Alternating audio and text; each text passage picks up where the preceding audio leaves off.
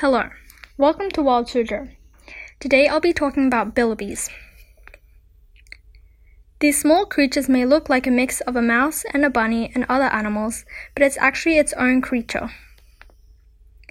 These animals can be found across deserts in northern and western Australia and the Mitchell grasslands of Queensland. They used to be found in 70% of the country, but their population has decreased to 600 to 700 individuals in the wild. Their predators include eagles, snakes, monitor lizards, foxes, cats, and dingoes.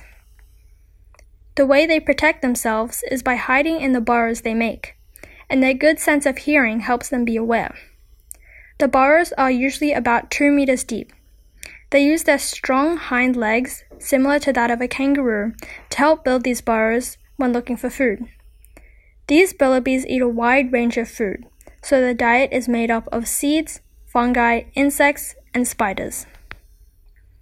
The bilby is closely related to the bandicoot, which explains the similarities between them. The bilby has a long snout, long ears like a bunny, and long hind legs. It's mostly gray but has a black tail. They are very small and only weigh about 2 kilograms and have a small body, but their tail can get very long.